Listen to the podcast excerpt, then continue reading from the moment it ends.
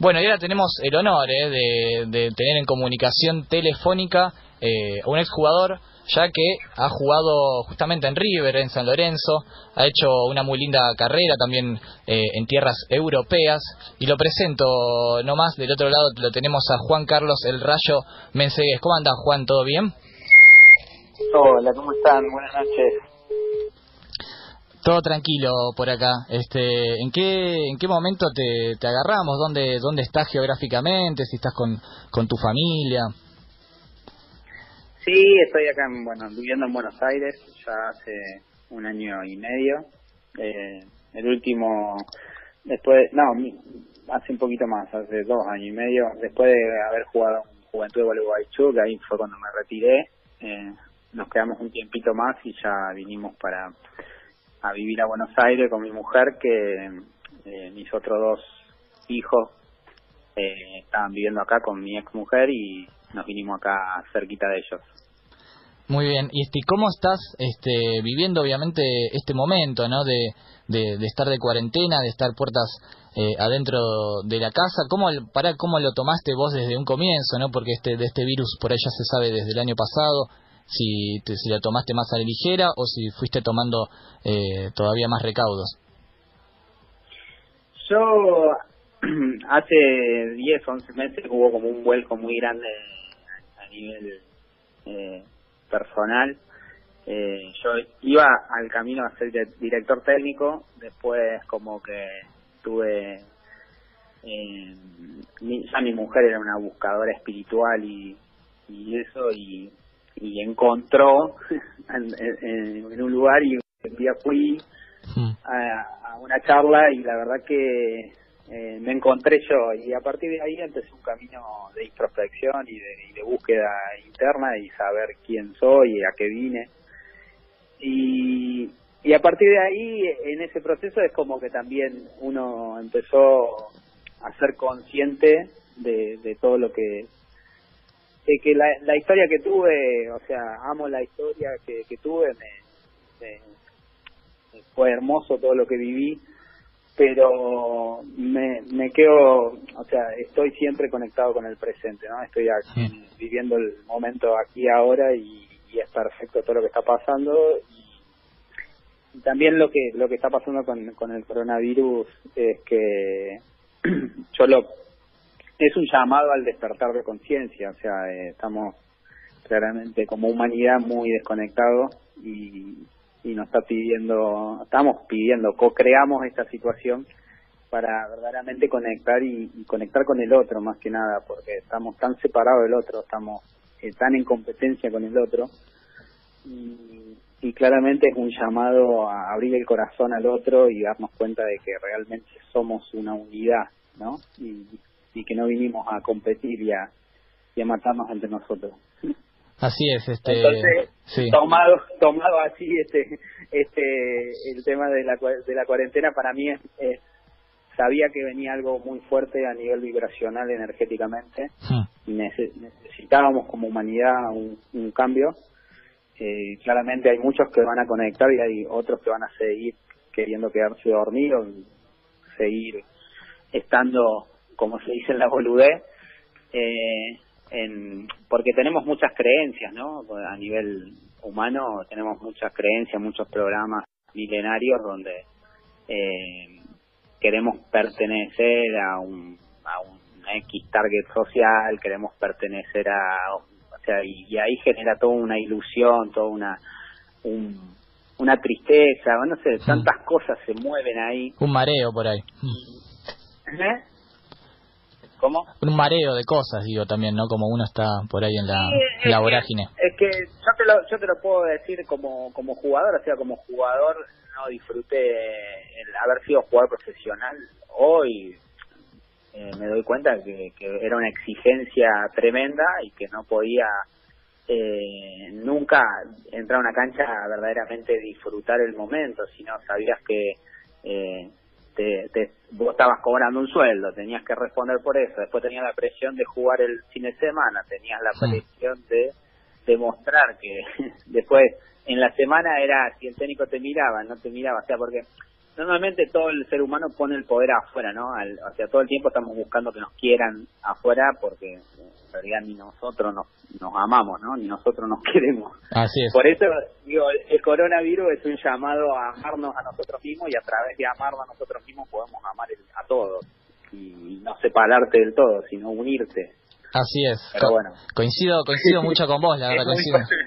Coincido mucho con... Es un poco profundo, ¿no? Pero... No, no, pero coincido mucho con vos en la que estás, este, en este, bueno, con la visión que tenés ahora, ¿no? Como decías, de, del aquí y el ahora, y este llamado por ahí en el 2020 de eh, una introspección, ¿no? General de, de todos, de, de mirarnos a la cara, de mirarnos a los ojos y, ver realmente no qué nos pasa, qué nos está pasando como país, no como mundo en general.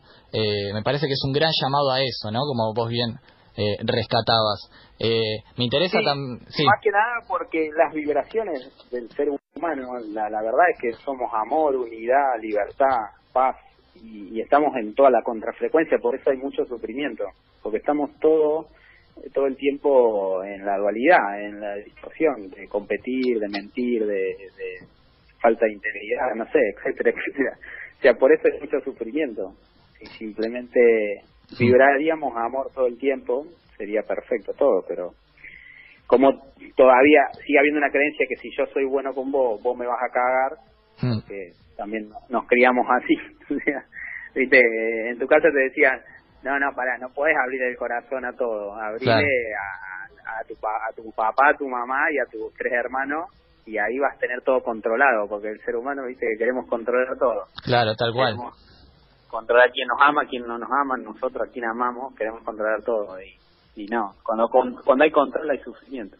Te hago una más, este, y ahí te paso con, con mis compañeros también que, que están conectados en, en, línea telefónica igual que vos. Eh, me interesa lo que decías de, eh, ¿lo conociste al muchacho que, eh, que te abrió, por así decirlo, después de, de jugar en, en, en, Juventud Unida? ¿Fue en Gualeguaychú eso? Sí, sí, sí, sí. Muy bien. Y, y de ahí en más, este, digamos que fue como tu, como tu profesor, ¿no? Por así decirlo. Eh, no, en, en la conciencia. Claro. No, eh, yo estaba, eh, hice el curso de técnico, todo, estaba con el cuerpo técnico armado y todo. Sí.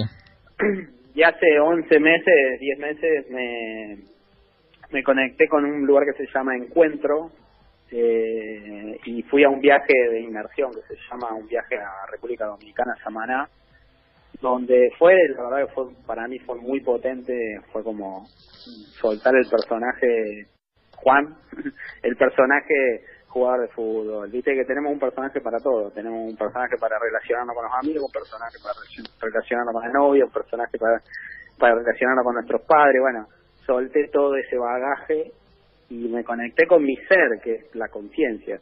Y ahí es cuando eh, sentí una liberación y, y un amor tan grande por la humanidad y por eso hoy estoy involucrado en despertar a otros, ¿no? En, inclusive doy, doy programas, doy charlas, eh, eh, hoy va por ese lado mi vida.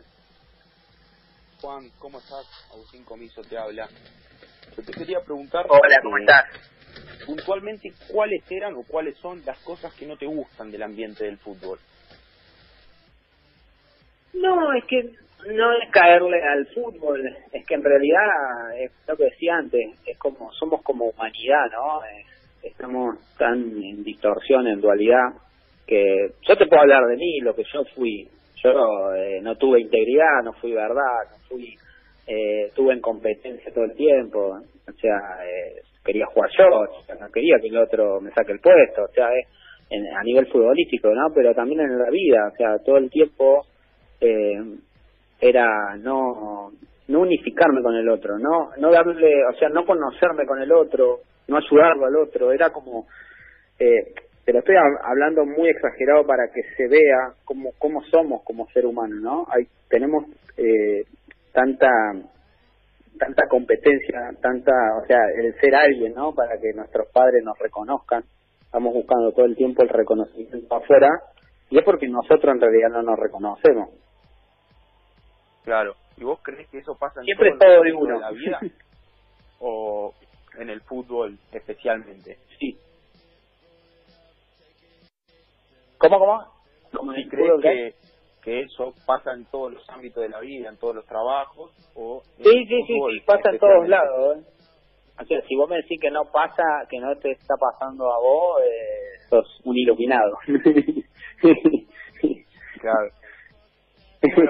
pasa en todos lados, o sea, y, por eso es, buenísimo lo que está pasando con el coronavirus, porque si verdaderamente la gente se lo toma para, para ir de introspección y no para jugar, mandar videos, y que, también en la conciencia hay felicidad, ¿no? No es que es todo estar on, eh, pero digo, si verdaderamente lo tomamos para conectar de verdad y, soltar toda la, la, carencia que tenemos como ser humano y conectarnos con el amor verdadero, con la unidad que somos, porque si sos católicos, Jesús dijo que éramos todos hermanos, y con, si sos de la energía, salimos todos de la misma luz, y así de, todos los lugares está que somos una unidad. Eh, y, estamos en separación todo el tiempo, en competencia, en, en, buscamos, ponemos el poder afuera, no tenemos el poder nosotros internamente. O sea, tenemos, somos eh, creadores, somos infinitos y estamos en, en mendigo, tenemos, viste, vida mediocre que, que decimos, hasta inclusive hay lemas que dicen, eh, bueno, eh, no se puede todo bien, ¿no? No se puede, eh, o sea, como que siempre hay limitaciones y la verdad que no tenemos limitaciones, las limitaciones son mentales. Eh, nosotros somos eh, somos infinitos. Juan, analizando un poco tu carrera, eh, estuviste por Alemania, jugaste en San Lorenzo y en River, que son dos grandes de acá del puro argentino. ¿Qué análisis puedes hacer vos de, de tu paso por el fútbol? ¿Lo disfrutaste? ¿Cómo era el día a día? Sí, es, un poco lo que dije antes, o sea, eh, disfrutar, disfrutar, te puedo decir que disfrutaba así momentos, ¿no? O sea, un momento quizá que estábamos tomando unos mates y charlábamos de algo particular y la, la pasaba bien. Ahora, en el momento de la competencia, eh, es muy difícil disfrutar en ese momento, porque hay mucho en juego, hay, dinero, hay... Eh, para no, el jugador de fútbol está seteado de que sirve como jugador de fútbol y que después se termina el fútbol y prácticamente si no ahorraste plata tenés que ir a, a trabajar, de, tenés que salir a trabajar. Entonces estamos tan seteados así que el nivel de exigencia y de, y de presión, de autopresión que uno tiene, es muy difícil disfrutarlo. Creo que lo, quizá, no sé, la verdad que no, a mí no me pasó en lo personal, quizá otros sí, te pueden decir que lo disfrutan cada día. Eso no, no, no tuve esa experiencia de disfrutarlo. Hola Juan, Germán Fleita, te saludas del otro lado. Hola. Eh, te, quiero consultar eh, más que nada por tu comienzo y el día que decidiste eh, viajar hacia Alemania para jugar en el Wolfsburgo con junto a, Alessandro, ¿cómo fue ese día? ¿Lo recordás? Sí, eh, me acuerdo bien porque eh, Andrés me venía llamando diciendo vení, tenés que venir, acá vas a jugar, yo acá en, River no jugaba en la reserva y a veces entrenaba con primera, como que estaba ahí medio, pero el equipo de River era tenía grandísimo, un plantel impresionante, estaba eh, ingeniero como técnico y, y, y Andrés me llamaba que, que vaya, que se iba a jugar, que que, vaya, que vaya, que vaya, y bueno, al final eh, dije que sí, y, eh, y bueno, y se dio, y llegué, y por suerte fue como él dijo, que terminé jugando, o sea, fue todo rápido, de, de, de entrenar en una reserva, salté a Alemania, y a los 20 días, un mes, al mes creo que debuté con el Bayern Múnich, o sea, fue todo como, muy rápido y, y, ahí te puedo decir que en ese momento sí, o sea, sentí mucha adrenalina, ¿no? eh, una felicidad grande por haber concretado eh, lo que me apasionaba de chiquito, ¿no? del sueño de jugar en Europa y todo eso. Eh, eso te digo que el primer tiempito lo, lo disfruté mucho, eh, el poder el poder llegar a concretar la visión que tuve de chiquito de que es jugar en, a nivel europeo. Después, bueno, fueron sucediendo cosas que, que eh, con lo que dije antes, ¿no? La, cuando vas tomando dimensión de dónde está, de la exigencia, de que después empezás a ser vos el que mantiene tu familia, el que, o sea, empezás a cumplir un rol que tampoco era el tuyo, no sé, tantas cosas que que no se termina de disfrutar como se tendría que disfrutar. Y después alguna anécdota que tengas, porque a ver, te fuiste a Alemania con 19 años, si no me equivoco, vos me corregirás, eh, Alejandro también, muy joven, imagino que alguna anécdota deben tener allá en Alemania los primeros días que llegaron, y es que salían a bailar por Alemania o a tomar algo. Eh, una, una una una salí una el, día que, que jugué en, eh, contra el Bayern Múnich Andrés no jugaba porque venía de jugar en la selección eh, y llegó yo no sabía que jugaba tampoco eh, llegó la concentración a la noche a comer a Andrés y cuando nos estamos levantando todo el técnico le dice este se va a animar a que que mañana juega Lizarazu Lizarazu era un lateral izquierdo francés que, había sido campeón del mundial 98 eh, eh, que juega en el Bayern. Y, y Andrés me, me, mira así y, me dice, ¿te animás? Mañana viste que te va a poner. Y yo digo, más vale, así, viste, pero no tomaba ni dimensión de dónde, contra quién iba a jugar. Con, o sea, para ellos jugaba Bala, Oliver Kahn, estaba Martín de Micheli. Eh, y la verdad que no tomaba dimensión. Después con el tiempo fui dándome cuenta contra quién había debutado, los jugadores que había. Eh, y en ese momento como que me pareció como re normal. Sí, obvio, ¿cómo no voy a jugar? Y, después, eh, cuando tomás dimensión de, de, de, lo significativo que fue ese partido, porque fue la primera vez que le ganó el Wolfsburgo al Bayern Múnich en la historia. Eh, o sea, eso, digo, fue, fue, fue lindo lo que pasó ahí. Mm. Después, otra anécdota, un día estábamos con, con Andrés volviendo de, de comer o no, y teníamos la... Eh, Andrés tenía, nos para la policía, nos hace ir a un costado y, y, el policía nos, nos quería hablar y no le entendíamos hasta que nos hace bajar a Andrés y le, le, le señala el auto de frente y le dice, pero mal, así enojado el tipo. Le dice, teníamos las luces de niebla, antiniebla, prendidas. Sí. Y, y nos quería, o sea, eh, hacer una multa porque teníamos las antiniebla y no había niebla. Y nos hacía así como seña, pero ¿usted ve niebla? O sea, como, ¿dónde hay niebla? Decía. o sea, y ahí André, bueno, y André no tenía el carnet y, le decimos al tipo que nos siga atrás, que hasta la casa y le damos el carnet. Y, y cuando nos empezó a seguir atrás, ahí justo, justo lo llamaron y agarró el final y se terminó yendo. Pero nos trató muy mal el tipo como como boludo así diciendo, pero ustedes ven niebla, ¿dónde ven niebla? Te digo, anda hasta en los últimos detalles, ¿viste? Los alemanes Estamos hablando con Juan Carlos El Rayo Menseguez, eh, por el Club 947. Eh, Juan, para vos, eh, Ramón Ángel Díaz, el pelado, ¿fue eh, como se, se pudiese ser un padre futbolístico para vos?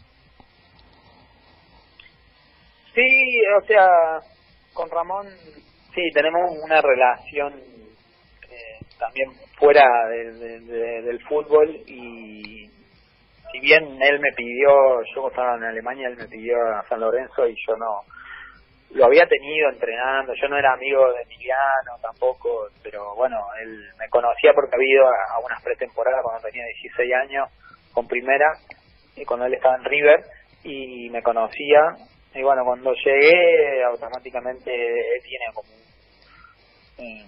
bueno, mucho carisma y, y tiene como esa una llegada particular del jugador una, una entrada y, también siempre como que se enfoca viste en lo positivo y es un tipo que te que está todo el tiempo pinchándote pero para más no es muy ganador eh, y conmigo tuvimos buena muy buena relación muy buena química y y, y siempre O sea, después cuando, inclusive cuando fue a River, en un momento crítico para mí, que hacía dos años que no jugaba la pelota profesionalmente, eh, él sabía de cómo había sido todo mi proceso de lesión y, me dijo que me quería llevar y yo le, yo la verdad que en un momento por un lado le decía no me tengo que ir a un club donde vaya a jugar más River era un club muy exigente eh, o sea que, que necesitaba ya que hoy juegue yo la verdad que no sabía cómo, cómo iba a estar porque todavía no había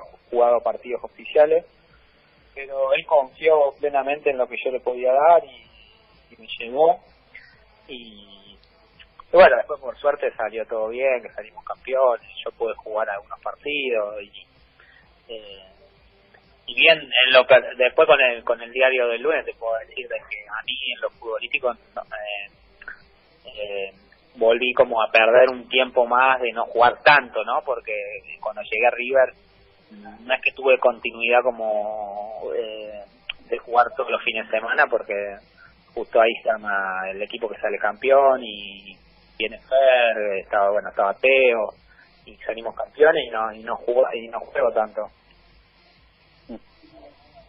Juan, eh, yo te quería preguntar si te retiraste a los 32, ¿no? Sí. ¿Por qué a esa edad? ¿Por qué no, no te dio para seguir o qué fue lo que pasó? No, estaba en Juventud de Gualeguaychú y me sentía el día a día me costaba mucho, ¿no? Lo, las canchas ya eh, canchas duras, todos los días entrenar, viste, en en, sí, a veces mucho en sintético, justo a una época de lluvia, y me costaba, llegaba a los partidos con bastante dolor, eh, tampoco tuve tanta continuidad y después tuve como un percance ahí con el técnico que que al final terminó de, mm, detonando en que, en que decidí no jugar más porque tampoco me sentía bien. Claro, no te costó entonces. ¿Cómo? que no te costó el retiro, o sea, dejar el fútbol. No, no, para nada. Eh, también yo después de la lesión, si bien, o sea, vuelvo a River y es como que ahí, yo cuando vine a los 15 años, el sueño era primero jugar en River y después irme a Europa. Y, me fui primero a Europa y bueno, y después cuando vuelvo, después de dos años, también fue como un regalo eh, volver a jugar al fútbol y jugar en River y debutar en River y hacer el gol. Y fue todo como muy significativo a mí, para mí como que también fue un cierre en mi carrera, ¿no? Si bien fue a los 29 años, creo, fue eso. Eh, pero pero la verdad que no después de, de después de, la lesión me, me costó me costó bastante el día a día más que nada eh, tenía eh, sufría muchos dolores. Claro. ¿Y de chico a qué jugadores, a qué jugadores admirabas en tu posición? De chico a Saviola. ¿Crees que te pudiste parecer en algo después? ¿Cómo? ¿Crees que te pudiste parecer en algo después? Eh, no, no, no, va, creo que somos, éramos jugadores diferentes. Eh, sí, un poco la velocidad, viste, el, el, era muy rápido y creo que en eso, la verdad que éramos verticales, pero pero claramente eh, muy superior Javier. Juan, yo te hago las últimas de mi parte. Primero te quiero preguntar por el apodo. ¿Quién te puso Rayo?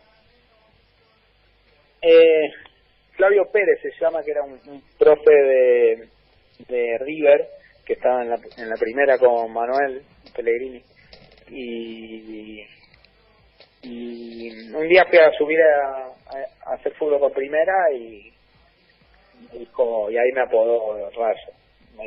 Y ahí quedó. Y quedó y a vos te gustó también.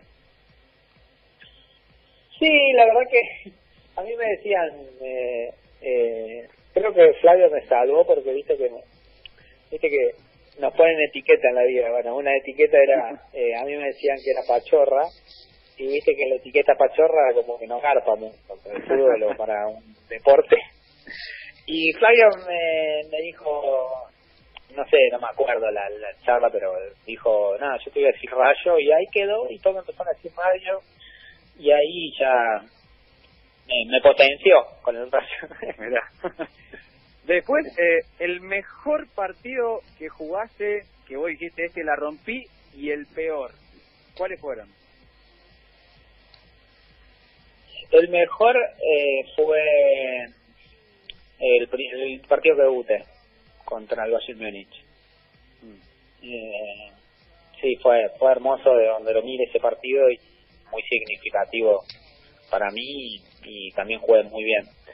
Eh, ¿El que no te salió una? Y el, y el que no me salió una debe haber un montón de partidos, pero en este eh, eh, la verdad que no me, no, me, no me acuerdo, o sea, creo que no sé cuántos partidos jugué tampoco, pero agarrá cualquiera y seguramente ese.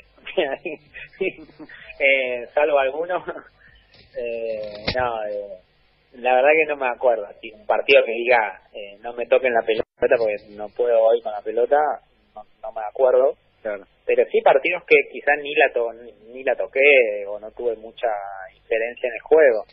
Pero eso seguro, debe haber un montón de que partidos que no la he tocado mucho.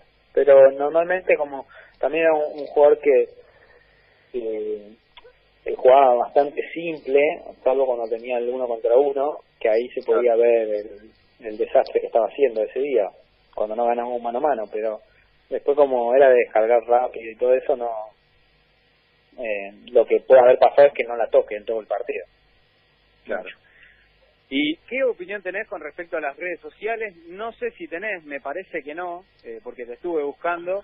Eh, ¿Y qué opinión, qué opinión tenés al respecto de, utilizar Instagram, Twitter y el uso en sí de Mira, eh, yo había dejado de utilizar o sea, todas las redes sociales, inclusive la última que tuve fue de Instagram. pero me parece que justo ayer, en estos días, estuve hablando con mi mujer y me parecía importante dar un mensaje ¿no? de conciencia y quizás que en estos días suba algún video eh, hablando un poco de, todo lo que está pasando, ¿no? Y pero más que nada lo usaría para eso, para ayudar a otras personas a, a que verdaderamente se pregunten quién son. Bien, Juan, este, te hago las últimas de, de mi parte y agradeciéndote el tiempo, ¿no? Obviamente, este, que tenés esta amena charla con nosotros por el Club 947. Eh, no sé si existe para vos ahora la figura eh, del arrepentimiento, pero ¿te arrepentís? Igualmente te pregunto, ¿no? ¿Te arrepentís de algo en tu carrera futbolística? No, casualmente, o sea, hoy te digo que no, no. Lo que, lo que hay es una rendición, eso sí se puede hacer una rendición, o sea, si vos decís que eh, no hay arrepentimiento porque lo que fue, fue y fue perfecto para llegar a este momento presente. Eh, sí, tiene que haber una rendición sobre lo que lo que pasó, obvio. Eh, y más los que hicieron cosas graves tienen que ser responsables de lo que hicieron. En mi caso, como jugador de fútbol, no, para mí fue todo, hoy lo veo con muchísimo amor todo lo que pasó, con, eh, fue excelente para hoy llegar a este nivel de conciencia que tengo y, nada, tengo más que gratitud por todo lo que me pasó en la vida.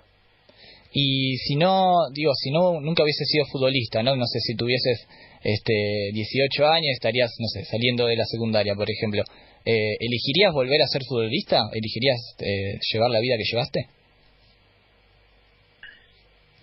Sí, o sea, no cambiaría por nada la vida que tengo o sea, como te dije antes, tengo mucha gratitud por, por, lo que soy. Eh, y, nunca hubiese no sido jugador de fútbol porque tuve como el foco muy claro de que quería ser jugador de fútbol y cuando uno tiene el foco y, y tiene y es consecuente con, con, con lo que siente adentro, o sea, eh, no hay forma de que de que no llegue a concretar ese sueño muchas veces lo concretamos porque no somos consecuentes con ese sueño. O sea, cuando, cuando no sos responsable, cuando no sos, eh, eh, sí, sobre todo responsable de ese sueño, de ese sueño, de esa visión que tuviste vos, eh, tenés grandes chances de fallar, pero porque no estás siendo íntegro con tu sueño. y cuando sos íntegro con tu sueño y te dedicas 100% a eso, no fallás.